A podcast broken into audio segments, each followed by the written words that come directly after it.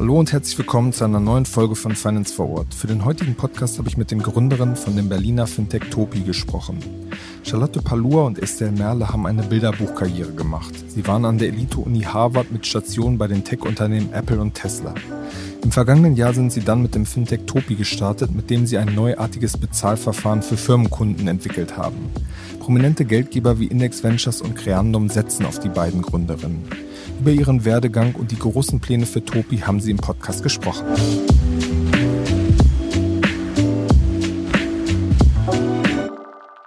Hi Estelle, hallo Charlotte, herzlich willkommen bei Finance Forward. Hi, vielen Dank für die Einladung. Sehr, sehr gerne. Charlotte, als erstes würde mich mal interessieren, wann bist du, bist du heute aufgestanden? um äh, 7.15 Uhr. 7.15 Uhr, okay. Aber es ist gar nicht so früh. Ich hatte gelesen, dass du eigentlich äh, die krasse Frühaufsteherin bist.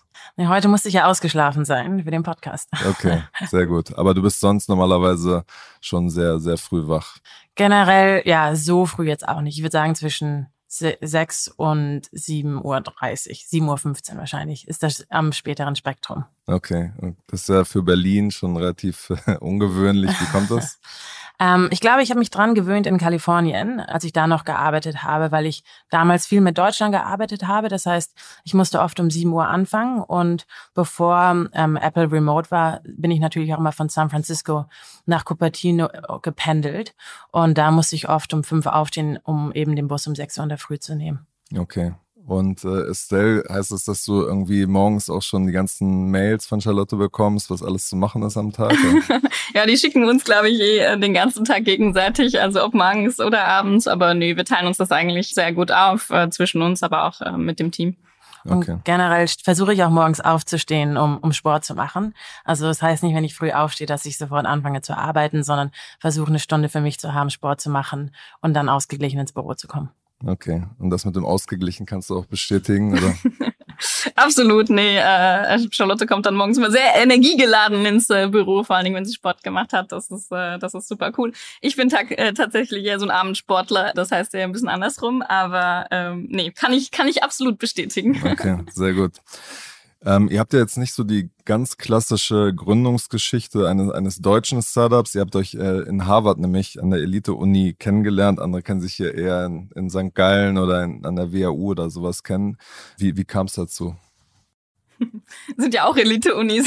was, was macht eine Elite-Uni aus? Ähm, nee, äh, genau, also wir haben uns in, in Harvard kennengelernt, wir haben beide unseren MBA dort gemacht ähm, und ähm, haben uns dort befreundet, ähm, haben relativ viel zu, äh, Zeit zusammen verbracht, ähm, vor allen Dingen auch, weil wir zwischen dem ersten und zweiten Jahr beide in San Francisco waren. Zwischen dem ersten und zweiten Jahr macht man ja auch ein Praktikum im MBA und das hatte äh, Charlotte damals schon bei Apple gemacht und ich war bei Tesla ähm, in der Zeit und da haben wir ziemlich viel Zeit miteinander verbracht. Ähm, waren aber tatsächlich äh, primär befreundet und wussten nicht, dass wir eines Tages gemeinsam ein Fintech haben äh, würden. Das hat sich dann etwas später erst ergeben. Okay. Wie, wie erinnert ihr so die, die Zeit? Ist das wirklich so, wie man das aus den, den Filmen irgendwie kennt? Also ich habe es geliebt. Ähm, es ist natürlich, man man kriegt schon sehr viel mit. Also es ist intensiv. Anfangs dachte ich immer, oh, ähm, es ist zwei Jahre Urlaub. Es ist schon, okay. es ist schon intensiv, weil man hat viele Vorlesungen, wo man natürlich sich auch vorbereiten muss, wo man auch oft von Professoren, es nennt sich gecalled called wird, also wirklich aufgerufen wird, ohne dass man die Hand gehoben hat. Und natürlich sind die sozialen Aspekte auch ein großer, großer Teil von, von der ganzen Erfahrung. Also man hat sehr viel ähm, Networking-Events, man reist auch sehr viel zusammen. Gener generell, ich habe die, die zwei Jahre wirklich sehr, sehr genossen und kann es allen empfehlen. Aber habt ihr jetzt also auch so ein Netzwerk an Alumni, wo ihr, die überall auf der Welt verstreut sind und wo ihr immer noch Kontakt haltet und die euch potenziell vielleicht irgendwie mal auch was, was helfen? Ja, absolut. Also ähm, ich glaube, wir merken das jetzt gerade auch vor allen Dingen in unserer Gründungszeit, äh, dass das Netzwerk unfassbar äh, hilfreich ist und, äh, und uns auch wirklich äh, unterstützt. Äh, einige von unseren Freunden aus dem MBA ähm, sind, sind Angel-Investoren bei uns, sind, äh, sind Freunde von uns, die auch gegründet haben, sind Venture Capitalists, die uns dann auch beraten können. Also ähm, da merken wir jetzt wirklich schon die Breite und, und, und, und sagen wir mal Tragfläche des, des Netzwerks und es macht auch ungl unglaublich viel Spaß, da wieder ähm, anzuknüpfen und äh, zusammenarbeiten zu können. Ähm, also das, das absolut. Hm. Charlotte, du hast dann nach einer kurzen Zeit bei BCG, hast du dann richtig fest bei, bei Apple ähm, angefangen. Was hat dich gereizt, da, da zu starten und wie, wie schwierig war es auch da reinzukommen? Äh, so kurz war die Zeit gar nicht. Also ich war, war knapp zweieinhalb Jahre bei BCG. Also ich hatte schon sozusagen vor dem MBA da meine erste, ähm, ja, meinen ersten Schritt in der Karriere gemacht. Danach war ich, wie, wie Estelle gerade schon angesprochen hat, haben wir beide unseren MBA gemacht. Und während des MBAs machst du zwischen dem ersten und dem zweiten Jahr ein Praktikum. Da habe ich mich damals bei Google und bei Apple beworben, weil ich wusste, ich würde gern Tech und Silicon Valley ausprobieren und habe mich dann ultimativ für, für Apple entschieden. Da reinzukommen war ein relativer Prozess. Also für dieses Praktikum hatte ich 18 Interviews, okay. ähm, hatte auch ein Super Day in Kalifornien, wo ich aus Boston eingeflogen worden bin und hatte also wirklich relativ viele Interviews, was aber sehr gut war. Also es hat mir dann auch gezeigt, ich habe mit vielen unterschiedlichen Teams gesprochen, alle Strategie-related, aber bis sie wirklich auch ein Match gefunden haben, wo ich wusste, ich kann auch wirklich Wert beitragen, aber wo sie auch gemeint haben, okay, ähm, das wird uns jetzt helfen. Also ich fand den Interviewprozess eigentlich sehr gut und als ich dann angefangen hatte, kannte ich die meisten Leute schon. Dann musstest du aber nicht nochmal 23 Stationen durchlaufen, oder? Nee, für den Festeinstieg hat dann zum Glück meine drei Monate Praktikum gereicht. Ähm, genau. Aber es war ja auf jeden Fall eine sehr, sehr interessante Zeit und auch mal wirklich so einen strukturierten ähm, Bewerbungsprozess zu sehen und zu durchlaufen, ähm, war, war echt gut. Wir mussten auch Case Studies machen. Also ich würde jetzt nicht sagen, dass es der, der leichteste Interviewprozess war, den, den ich je hatte. Okay, aber Leute, die jetzt bei Topi anfangen, müssen keine 18 Interviews machen. 18 Interviews für ein Praktikum? Nee. ähm, wir interviewen in der Tat relativ viel und auch relativ hart. Also fast alle Rollen bei uns haben eine Case Study. Und wenn wir uns nicht auskennen, also wenn weder Estelle und ich einen Hintergrund in dem, in dem Feld haben, nehmen wir auch Experten rein. Also zum Beispiel, als wir unseren ähm, Chief Risk Officer eingestellt hatten, hatten wir auch unterschiedliche Experteninterviews, weil weder Estelle noch ich können irgendwie Risiko analysieren. Ähm, und nur in dem Fall unser Chief Risk Officer kommt von, von Revolut und war der Head of Risk oder Head of Credit Risk. Ähm, haben wir gemeint, okay, der Titel ist schon mal sehr gut und auch die Erfahrung ist gut, aber wirklich das Inhaltliche können wir gar nicht testen. Und deswegen haben wir viel von dem auch genommen. Aber auch, wo Estelle früher war bei VIA, hatten die einen sehr, sehr ähm, intensiven Interviewprozess. Also da haben wir, glaube ich, beide Best Practices rausgenommen. Hm, okay. Wie ist es so bei, bei Apple äh, zu, zu arbeiten? Also man kennt ja zum Beispiel The Circle, der ja so von diesen amerikanischen Firmen inspiriert ist, auch den, äh, ich meine, man kennt die Atmosphäre hier auch aus den Apple Stores. Ähm, wie, wie hast du das wahrgenommen? Da? Ich habe es geliebt. Also es war wirklich ähm, eine, eine wahnsinnig tolle Zeit, wo ich unglaublich viel gelernt habe. Die Leute sind sehr, sehr schlau, sehr motiviert, alle auch getrieben, Sachen nach vorne zu bringen. Äh, die Produkte sind natürlich toll. Ich bin immer noch großer Apple-Fan. Und ähm, auch die Arbeitsatmosphäre fand ich, fand, fand ich wirklich super. Es hängt ein bisschen davon ab, in welchem Team man ist. Also ich war in, in einem Commercial-Team, also jetzt nicht im Engineering-Team, offensichtlich mit meinem Hintergrund. Ähm, und genau, aber ich, also ich kann es wirklich jedem empfehlen, mir jetzt wahnsinnig Spaß gemacht. Mhm. Estelle, du warst dann nach deinem Studium dreieinhalb Jahre bei Goldman Sachs und ähm, später dann nochmal bei Scalable und äh, Tesla. Was hat da die, die ersten Jahre deiner, deiner Karriere bestimmt? Wie kamst du zu diesen Schritten? Ja, ist eine gute, äh, gute Frage. Also genau, ich habe ja ähm, Economics, also Wirtschaft in Oxford studiert ähm, und hatte dann überlegt, was mache ich als, äh, als nächstes und hatte mich dann mit verschiedenen Themen äh, beschäftigt, ähm, wollte eine relativ breite Aufstellung und eine relativ analytische Rolle. Ähm, damals hatte mein Schwager zu mir gesagt, ähm, Goldman wäre auf jeden Fall ein guter Fit, weil äh, laut ihm anything after will seem like a walk through the park. Also so alles danach wird wie ein, äh, ja, ein Spaziergang im Park sein und äh, weiß ich jetzt nicht, ob ich da mit äh, übereinstimme, aber es war für mich halt eine, eine coole Herausforderung, ähm, damals ähm, bei Goldman reinzugehen ähm, und ähm, ja, meine ersten Schritte in der Karriere in der Finanzbranche zu machen. Also ich war vier Jahre lang bei Goldman, habe dort auch ähm, viel im ähm, Asset Financing Bereich gemacht, ähm, also war in einem äh, äh, Structured äh, Products Team, ähm, wo wir was mit heißt vielen, das, genau? das ist ein Team, was mit äh, Industriekunden äh, zusammenarbeitet, alles von einem großen BMW bis hin zu einem kleinen äh, Industriellen und äh, mit denen verschiedene Finanzierungslösungen im Endeffekt ähm, ähm, sucht äh, für ihre für ihre Produkte, die sich dann meist äh, entlang der Produktionskette ähm, befinden, ähm, finanziert werden, aber auch zum Beispiel Hedging-Strukturen, also wenn du Derivate nutzt, um ähm, deine die die Preisschwankungen abzusichern in deinen ähm, in deinen Rohstoffen, die du nutzt. Genau, also das das Team war ähm, ein super spannendes Team, was äh, auf dem Trading Floor gesessen hat, äh, aber verschiedene äh, Rollen ausgefüllt hat. Da war ich vier Jahre lang hat mir auch riesig Spaß gemacht, aber ich, mir hat so ein bisschen der Produktfokus gefehlt. Also so ein bisschen das am Ende des Tages sagen zu können, hey, das ist so das, woran ich heute gearbeitet habe und äh, das nutzen auch ähm, Leute jetzt als Resultat davon. Und deswegen habe ich damals gesagt, ich gehe ähm, in den MBA, um mich bisschen neu zu orientieren. Ähm, war eine Zeit lang bei Scalable, weil ich die äh, Scalable-Gründer von Goldman kannte und, und auch sehr gern mochte und das super spannend fand, was die damals angefangen haben aufzubauen wurde ja auch ein ziemlich cooles, äh, cooler Erfolg. War bei Scalable drin, war bei, war bei Tesla ähm, in einem Praktikum und habe mich danach dann entschieden, in der Mobilitätsbranche auch erstmal zu bleiben und für VIA das ähm, B2B SaaS-Geschäft in Europa ähm, mit aufzubauen. Und äh, VIA ist ein ähm, Mobilitätssoftwareunternehmen ursprünglich aus den USA.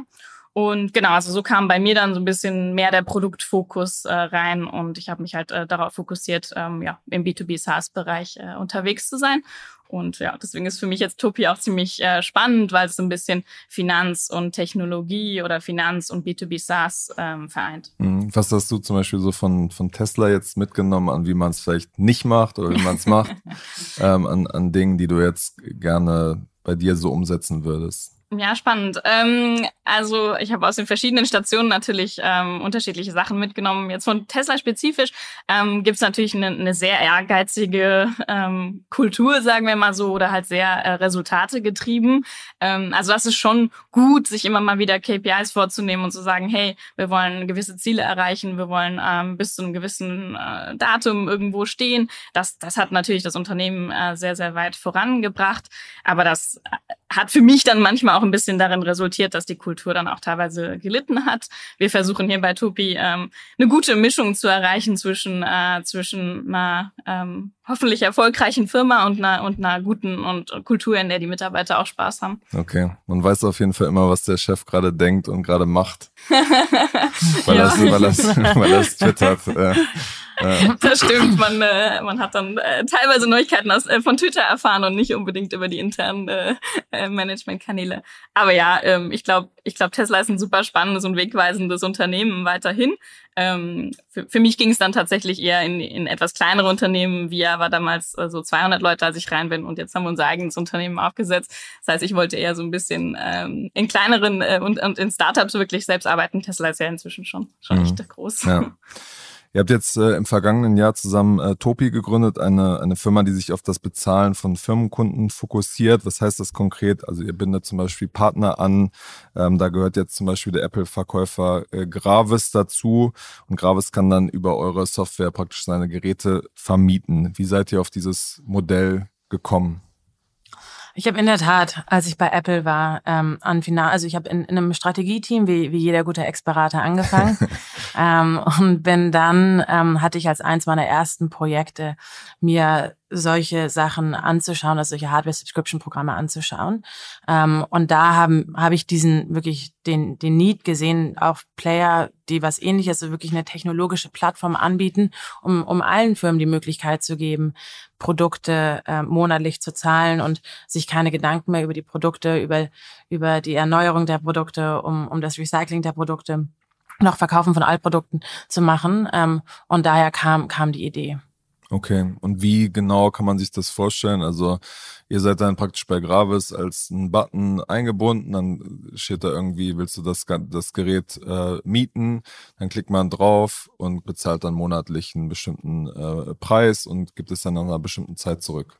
Genau, also ähm, im Endeffekt, was wir bauen, ist eine allumfassende Plattform, die es ähm, äh, Händlern und Herstellern ermöglicht, ihre Produkte auf Subscription-Basis ähm, anzubieten. Was das bedeutet, weil äh, solche äh, Hardware as a Service oder Subscription-Modelle sind relativ äh, schwierig äh, zu launchen, weil du äh, viele Sachen brauchst. Also du brauchst einmal äh, wirklich die, die digitale Einbindung, du brauchst aber auch ein Risiko-Scoring-Modell, äh, du brauchst viele Integrationen. Also das ist praktisch die, die Firmen ge gescored werden und geguckt wird, ob die dann äh, tatsächlich auch die, die Gelder zurückzahlen. Genau, richtig. Also ja. da gibt's ein Risikoscoring-Modul, ähm, was du brauchst, also eine Technologie dahinter, ähm, äh, die, die wir auch bauen. Ähm, du brauchst aber auch Integrationen mit, ähm, mit verschiedenen ähm, Trade-in-Partnern. Charlotte hatte gerade schon Altgeräte erwähnt. Also du brauchst Trade-in-Partner, du brauchst Versicherung. Also du brauchst relativ viele Dinge, um, um so ein Businessmodell äh, zu launchen. Und was wir im Endeffekt machen, ist, wir bauen ähm, die technische Infrastruktur dafür. Also also im Endeffekt eine, eine, äh, eine Plattform, die du dann einfach äh, integrieren kannst, um das anbieten zu können als Hersteller oder äh, Händler. Du hattest vorhin angesprochen, wie sieht es dann für den Endkunden aus? Ähm, das ist das ist genau richtig. Also im ähm, wir sind an verschiedenen Stellen integriert. Also einmal ähm, im E-Commerce-Bereich, da ist es dann wirklich eine ähnliche Integration wie in PayPal. Also es ist ein Knopf ähm, Checkout mit Topi und äh, dann klickst du da drauf und kannst ähm, dann äh, deine deine Geräte tatsächlich mieten. Ähm, andersherum aber sind wir auch in in, in verschiedenen anderen äh, Sales-Kanälen integriert. Also wir sind zum Beispiel auch, wenn du per E-Mail oder oder per Telefon bestellst, wird uns unser An Angebot ähm, direkt über diesen Vertriebskanal integriert. Und wir planen auch noch ähm, weitere äh, Kanäle äh, in den nächsten Monaten mhm. zu launchen. Okay, aber man, diese zusätzlichen Services, die man braucht, also eine Versicherung, die ganze Kundenkommunikation, die wahrscheinlich ja der große Unterschied auch ist, dass man sozusagen, wenn man das Handy einmal verkauft, dann hat man nie wieder mit dem Kunden im Zweifel zu tun, außer einem Garantiefall und bei einem Mietfall gibt es ja vielleicht zwischendurch mal Rückfragen. Diese Kommunikation, die Versicherung und so weiter, das bietet ihr selber an oder das ähm, die Infrastruktur dafür? Also wir, wir sind die Plattform dafür. Und ich glaube, was wichtig ist im Hintergrund, ist es relativ komplex. Für den Kunden ist es ganz einfach. Also wenn der Kunde wirklich jetzt auf mit Gravis uns als, als Bezahlmethode wählt, dann sieht er, also er wird einfach gescored, das geht relativ zügig und dann kriegt er von uns eine monatliche Rechnung. Nach drei Jahren kriegt er von uns eine E-Mail, aber auch von, von Gravis eine E-Mail, die sagen, hey, es ist Zeit, ähm, das für einen Upgrade wollten, ähm, möchten Sie jetzt das Gerät zurückgeben, möchten Sie es rauskaufen oder möchten Sie es upgraden und wenn und dann sind wir, wie Estelle gerade schon erwähnt hat, eben mit Trade Partner integriert. Also was uns wichtig ist, wir fassen das Gerät nie an. Wir sind wirklich nur die technische Plattform, die das macht. Und für die unterschiedlichen Bereiche, wie du gerade auch angesprochen hast, wie Versicherungen, ähm, Trade-in-Partner, die Kommunikation partnern wir mit, mit anderen Providern. Kommunikation machen wir selber, aber offensichtlich nehmen wir da auch, auch Software, die, die schon besteht. Also da fangen wir jetzt nicht an, unser eigenes Kommunikationstool zu bauen. Okay, aber für, für Gravis, ähm, die müssen dann praktisch nichts weitermachen, oder?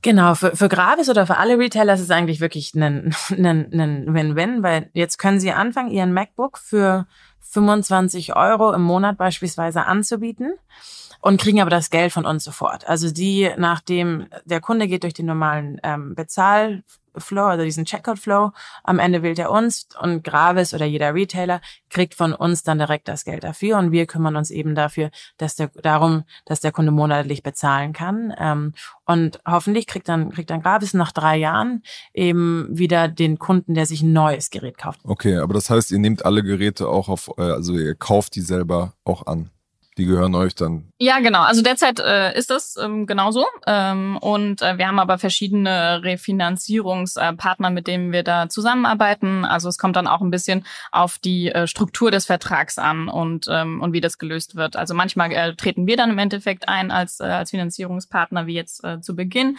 Gleichzeitig aber ähm, äh, können wir es auch ähm, auf der Plattform so machen, dass ähm, Banken angeschlossen äh, werden als Refinanzierungspartner oder tatsächlich ähm, der Verkäufer selbst äh, ähm, äh, Finanzpartner mitbringt, äh, wenn die zum Beispiel schon eine Hausbank haben, mit der sie zusammenarbeiten. Also es gibt verschiedene Modelle, wie das gemacht werden kann. Und wir bauen im Endeffekt die, die Plattform so auf, dass es ähm, modular gelöst werden kann, je nachdem, wer der Verkäufer ist und was für Möglichkeiten die schon haben. Okay. Und was vielleicht noch ein, ein Punkt dazu, was wir spannenderweise gerade ähm, auch sehen bei, bei Kunden oder bei potenziellen Kunden ist, dass sie sagen, sie ähm, sind Hersteller selber, haben auch eine relativ große, große Bilanz oder Balance Sheet und sagen, sie würden gern selbst ihr Cash nehmen hierfür aber sagen, ähm, sie können kein Risiko, kein Fraud.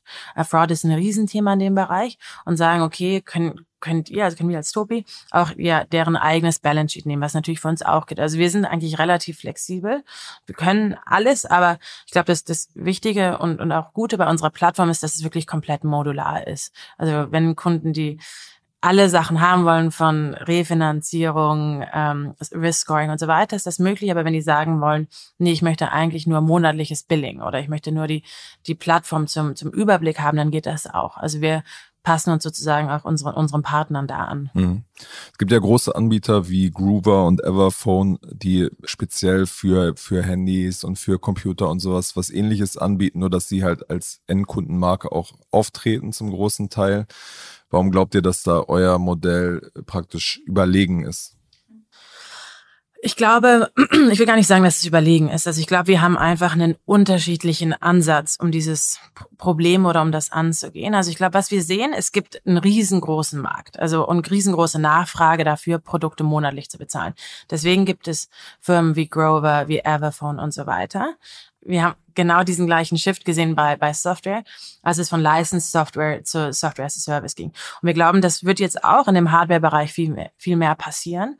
Und was natürlich ähm, Grover, Everphone und so weiter machen, die haben eine sehr nischige Lösung gebaut. Also die haben dann für, Elekt für äh, bei Everphone Handys, bei Grover, für alle Electronics eben einen, einen, einen Händler oder einen Retailer auch gebaut, der diese gleichen Geräte als monatliche Zahlung anbietet.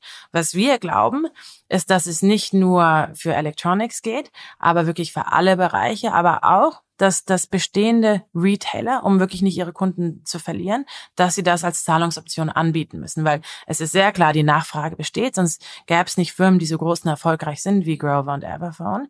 Ähm, aber damit eben diese traditionelleren oder bestehenden Retailer die Kunden nicht dahin verlieren, ähm, brauchen sie eben Lösungen wie uns, dass wir eigentlich diese Retailer oder diese Händler enablen und denen wirklich helfen, das auch anzubieten. Ähm, also ich würde sagen, wir haben einen unterschiedlichen Ansatz. Wir versuchen mit Händlern, bestehenden Händlern zusammenzuarbeiten, dass sie ihren Kunden das anbieten können. Ähm, und was wir auf jeden Fall nicht machen werden, das ist uns sehr, sehr wichtig, ist, dass wir kein Händler selber werden und dass wir auch nie die Geräte anfassen, dass wir die nicht refurbischen, dass wir die, denen nicht und die auch nicht selber weiterverkaufen, sondern wir sind wirklich nur eine Tech-Plattform, die Händlern das, Händlern und Herstellern das erlaubt. Und das machen wir im ersten Schritt für Electronics aus, aus multiplen Gründen. Im nächsten Schritt werden wir das auch für weitere Sachen oder für weitere Verticals anbieten. Mhm. Ich hatte gesehen, auf eurer Website waren dann irgendwie so Roboter zu sehen. Das ist ja trotzdem wahrscheinlich etwas, was man nicht demnächst äh, im Online-Shop äh, kauft als BMW oder als großes unterproduzierendes Unternehmen. Genau, ja. Ja, nee, absolut genau. Also deswegen, ähm, ich hatte es vor, vorhin kurz erwähnt, haben wir tatsächlich auch die verschiedenen äh, Produkte, die in die verschiedenen äh, sagen wir, Verkaufskanäle ähm, integriert werden können. Also äh, so einen genau richtig, so einen richtig teuren Roboter oder oder eine größere äh, Bestellung ähm, gibst du nicht einfach mal so über einen E-Commerce äh, auf, sondern das ist dann schon über eine Beziehung mit einem äh, existierenden Händler oder Hersteller und äh, oft per Telefon oder halt auch per E-Mail dann verhandelt oder in, als Teil eines größeren Vertrags. Und da kommt tatsächlich unser Telesales-Produkt, äh, also das Produkt, was, was halt im Endeffekt über diesen Offline-Kanal halt auch integriert werden kann, zugute. Also genau, das haben wir so aufgesetzt, dass wir im Endeffekt drei ähm, Vertriebskanäle angehen können. Der eine ist der Telesales-Kanal, der zweite ist der E-Commerce-Kanal und der dritte ist tatsächlich in-Store. Also auch wenn ähm, Geschäftstransaktionen im, im Store, also typischer äh, High Street Store abgewickelt werden, dass sie dann auch über unser System ähm, ähm, betreut werden können. Und äh, so glauben wir halt, dass wir tatsächlich eine Lösung haben, die in die verschiedenen Industrien halt auch reingehen kann, die das halt nicht nur für Electronics machen kann, sondern auch für, für andere Asset Classes wie wie Robotics oder wie ähm, ähm, ja, andere. andere. Mhm. Aber vielleicht auch noch da kurz hinzufügen, selbst bei Electronics brauchen wir oder glauben wir, dass es sehr wichtig ist, auch im Offline-Kanal eine Lösung anbieten zu können. Über 50 Prozent der Electronic Sale, Electronic Sales sind immer noch offline. Also Kunden, die wirklich anrufen und sagen, hey, kann ich ein Angebot hierfür haben? Und dann vergleichen sie ein bisschen. Ähm, ich glaube, wir oft natürlich, weil wir auch in dieser Startup-Bubble arbeiten, glauben, dass alles online passiert. Aber es gibt wirklich Mittelständler, die, die einfach immer noch E-Mail schreiben, die anrufen wollen und wirklich diesen persönlichen Kontakt auch suchen. Ähm, und deswegen ist auch wirklich das erste Produkt, was wir gelauncht haben, ein, ein Telesales-Produkt, auch wirklich um diesen Markt zu bedienen und auch auf den Mittelstand Einzugehen, weil wir glauben, es ist momentan noch groß. Dieser Bereich ist noch groß. Ich glaube, der wird perspektivisch kleiner werden. Also ich glaube, mehr werden online gehen. Aber ich glaube, er wird in den nächsten Jahren auf jeden Fall nicht, nicht weggehen. Und deswegen war es uns wichtig, Lösungen für, für alle drei Kanäle anzubieten. Mhm. Und auf der Händlerseite, was ist da praktisch euer Fokus? Ich meine, Gravis ist schon relativ äh, groß. Da könnte man sich ja fragen, werden die, die größeren Händler das nicht perspektivisch äh, selber anbieten? Ja, das ist ein guter Punkt. Es ist unglaublich komplex. Also das merken wir auch. Wir sind jetzt 35 Leute hier. Ähm, so ein Produkt aufzubauen ist nichts, was ein Händler ähm, relativ schnell machen kann. Also wie, wie Estelle auch gerade erwähnt hat mit diesen ganzen Integrationen, auch die Refinanzierungsstrategie. Händler haben auch nicht wie Hersteller die gleichen Margenprofile, dass sie sagen können, oh, kein Problem, ich finanziere das jetzt selber, sondern es ist wirklich relativ viel Aufwand und Arbeit. Ähm, dass es für die natürlich am einfachsten ist, wenn sie sagen, hey, sie integrieren mit Topi, kriegen das Geld wie gewohnt, wenn man mit einer Kreditkarte zahlt, wenn man mit Klarna zahlt, wenn man mit PayPal zahlt, also wirklich uns als, als ähm, Zahlungsoption kriegen aber weiterhin die ganzen Kundendaten. Da mache ich mir, um ehrlich zu sein, gar nicht so große Sorgen, weil ich einfach weiß, wie komplex es ist, ähm, so ein Programm aufzubauen. Okay. Und das ist auch nicht das Feedback, was wir von Händlern bekommen. Hm. Ja, tatsächlich. Das Feedback, was wir bekommen, ist, dass sie nach so einer Lösung schon ziemlich lange suchen und äh, eigentlich da schon schon ewig auf einen Partner gehofft hatten. Und dadurch ist, ist jetzt die Resonanz im, im Markt relativ, also ziemlich positiv, worüber wir uns sehr glücklich schätzen. Also auch die, die großen. Korrekt. Okay, das heißt, in den nächsten Monaten wird es da noch ein paar News geben, oder? Ähm, ja, stay tuned. okay. Charlotte, du hast ja bei, bei Apple auch zu diesem Thema, wie du vorhin gesagt hast, äh, schon gearbeitet. Ähm, werden die nicht da irgendwie was auch in die Richtung selber machen? Ich hatte mal geguckt, die haben zum Beispiel so Leasing-Produkte, was, was öffentlich ist, ähm, was die Firmen zum Beispiel anbieten. Was, was wird da kommen? Ich bin jetzt schon seit seit in einem, in einem knappen Jahr bei Apple draußen, also kann da gar nicht drüber sprechen, kann gar nicht viel drüber sprechen, was jetzt momentan die Strategie ist und darf auch insgesamt ähm, kann ich kann ich leider nicht viel über Apple sprechen. okay, okay, hast du irgendwelche NDAs unterschrieben oder? Genau. okay. Genau, ihr habt jetzt ja gerade äh, 45 äh, Millionen Dollar eingesammelt, unter anderem von äh, prominenten Geldgebern wie Creandum und äh, Index. Ähm, was habt ihr mit so viel Geld vor? Ihr habt jetzt gerade gesagt 35 Leute. Ähm, was habt ihr damit vor? Ja, ähm, äh, genau. Also wir, wir sind ziemlich happy über die Runde und, äh, und, und schätzen uns da auch äh, sehr, sehr glücklich, ähm, dass wir die jetzt so zusammenstellen äh, konnten. Ähm, wie, wie sie passiert ist. Ähm, Index und Kernum sind für uns äh, unglaublich äh, wichtige und gute äh, Partner in der Zusammenarbeit ähm, bisher. Wofür wir das Geld nutzen, also es ist tatsächlich der weitere Ausbau ähm, unseres Teams. Ähm, also wir ähm, stellen äh, relativ viel derzeit äh, ein, also auch vor allen Dingen auf der technischen Seite im Engineering-Team, aber auch in den anderen äh, Teams, äh, Product, äh, Business Development oder, oder ähnliches. Ähm, also es ist auf jeden Fall der weitere Ausbau ähm, des Teams geplant, um dann tatsächlich auch unsere Plattform weiter aus, auszubauen. Also wir haben eben schon relativ viele Produkte besprochen. Wir haben äh, relativ ähm, ähm, viel drüber gesprochen, was wir alles noch äh, vorhaben und tatsächlich ähm, wie äh, wie ja aufwendig es schon ist, so eine so eine Plattform, eine technische zu bauen. Also das heißt, das Geld wird primär bei uns in, in, in den Ausbau des Produkts ähm, fließen, äh, der natürlich nur geht, indem wir das Team äh, weiter äh, technisch ähm, ausbauen und dass wir halt im Endeffekt die strategischen äh, Partnerschaften vertiefen, die wir haben. Zum Beispiel die strategische Partnerschaft mit Gravis, aber auch mit anderen Retailern, hm. die danach kommen. Okay, aber es ist auch alles Eigenkapital. Nee, also es sind äh, 15 Millionen äh, Eigenkapital und circa 30 Millionen ähm, Fremdkapital.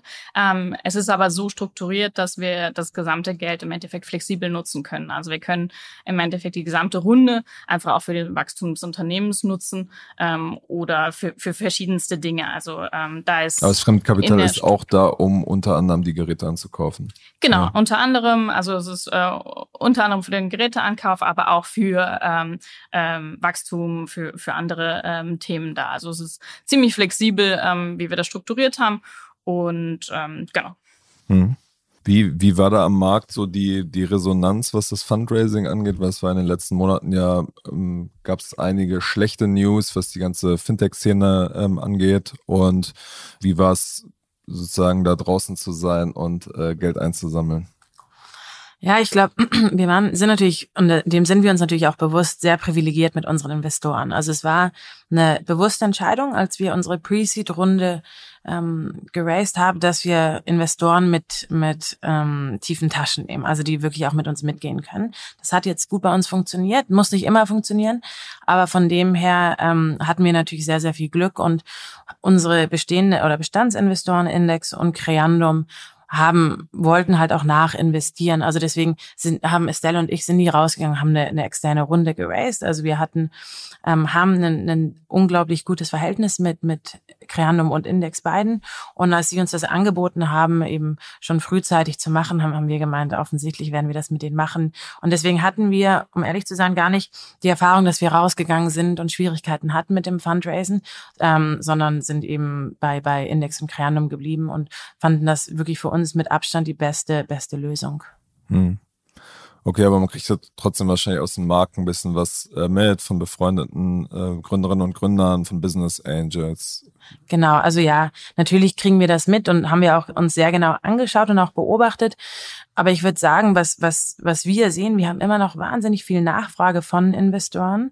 Ähm, also ich glaube, seitdem wir unsere Runde unsere Seed, Pre-Seed-Runde geraced haben, haben sich 150 Investoren bei uns gemeldet. Wir haben offensichtlich nicht alle von denen getroffen, aber haben wirklich weiterhin viel Nachfrage gesehen. Ich glaube, es kommt, ist natürlich dann relevant zu sehen, ob sie auch wirklich konverten. Zu dem Punkt kamen wir nie. Aber ich würde sagen, insgesamt Nachfrage, dass sie sich treffen wollten, dass sie das Programm oder unser, unser Produkt spannend finden. Da haben wir wirklich gar keinen Unterschied gemerkt. Und ich glaube, was, was wir auch gesehen haben, was nach wie vor wirklich sehr, sehr wichtig ist, ist auch ein sehr, sehr starkes Team zu haben. Und da haben wir von vornherein echt sehr viel Zeit rein investiert, um das bestmögliche Team aufzubauen. Das ähm, sagen wahrscheinlich alle, oder? das stimmt, ähm, aber unseres Besonderes. Okay. nee. ähm, nee, genau. Aber ich, ich glaube, muss natürlich jeder sagen, aber für ja. uns ist es eins der Punkte, die auch, die, die wirklich in dem Fundraising, glaube ich, auch sehr differenzierend ist. Ja. Investoren denken ja relativ schematisch, quasi so Software as a Service als Bucket, sage ich mal, Fintech als ein Bucket. Ähm, wo seht ihr euch da eigentlich? Also wo, an welchen Stellen verdient ihr Geld und als was für eine Firma kategorisiert ihr euch eigentlich selbst?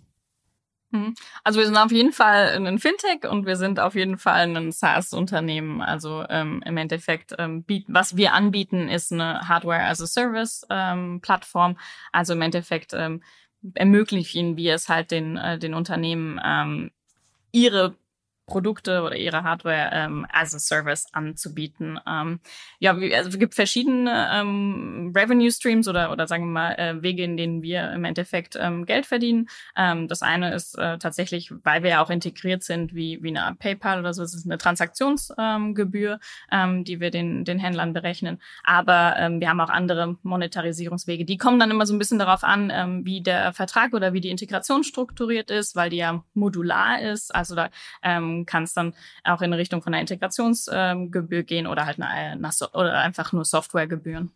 Okay. Aber wie viel ist das denn beispielsweise, wenn man jetzt bei Gravis ein, ein Handy kauft? Wie viel sozusagen bekommt ihr dann da? Die Details können wir dazu ähm, offen, offensichtlich nicht preisgeben, aber so, dass wir mit, mit den momentanen Unique Economics und dem Modell ähm, zufrieden sind. okay, alles klar. Diplomatische Antwort. Zum Schluss ist es immer noch so, dass ähm, ja wir so eine, so eine kleine Fragerunde machen, weil ihr als äh, Gründerin immer auch so ein bisschen in die Zukunft schauen muss, wie sich die Welt allgemein ähm, verändert. Deswegen gibt es so ein paar Predictions-Fragen, die ich euch jetzt vorlese und wo ihr dann sagt, was ihr dazu denkt. Okay. Klingt spannend. Ähm, also erste Frage ist, in 18 Monaten ist die Deutsche Bank oder N26 mehr wert? gute, gute Frage. Ähm, äh ich also sag du zuerst. Als weil Max ist offensichtlich auch unser Angel Investor und deswegen müssen wir, glaube ich, für Max total routen. Also Team Team N26. Okay, okay. ja. Nächste Frage ist, äh, der Bitcoin-Kurs ist Ende des Jahres eher bei 0 oder eher bei 100.000? Im Moment ist er bei äh, 22.000. Ende nächsten Jahres, du, ich glaube tatsächlich, dass... Ich meine Ende diesen Jahres. Ah, Ende diesen Jahres, ah, okay. Also ich glaube tatsächlich, dass wir das relativ schwierige wirtschaftliche Umfeld jetzt schon noch ein, ein, paar Monate, wenn nicht sogar ein, zwei Jahre sehen werden. Das heißt, ich würde sagen, tatsächlich im Bitcoin selbst Tendenz wahrscheinlich eher noch weiter ähm, nach unten. Heißt aber nicht, dass wir nicht äh, an, an die Technologie dahinter ähm, äh, glauben und da auch sehen wir ja super spannende Businessmodelle, die rauskommen. Aber ja, das ist jetzt Bauchgefühl. Okay. Und äh, letzte Prediction ist, äh, Apple bringt seine Apple Card und weitere Fintech-Produkte in den kommenden 18 Monaten auch nach Deutschland wissen wir jetzt, also wissen wir tatsächlich nicht, aber ich meine, äh, wenn, wenn sie das, wenn sie das äh, tun, dann ist das doch super spannend für den deutschen Markt und, und validiert irgendwo ähm, die verschiedenen Businessmodelle. Also ähm, vielleicht können wir die dann auch integrieren oder, oder, oder partnern. Also äh, spannend, es bleibt spannend. Sehr gut, alles klar. Dann vielen Dank für eure Zeit und bis zum nächsten Mal bei Finance Forward. Vielen Dank für die Einladung. Danke.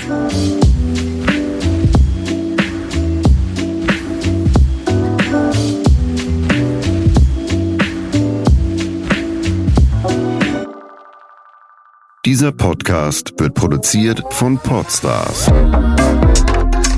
bei OMR.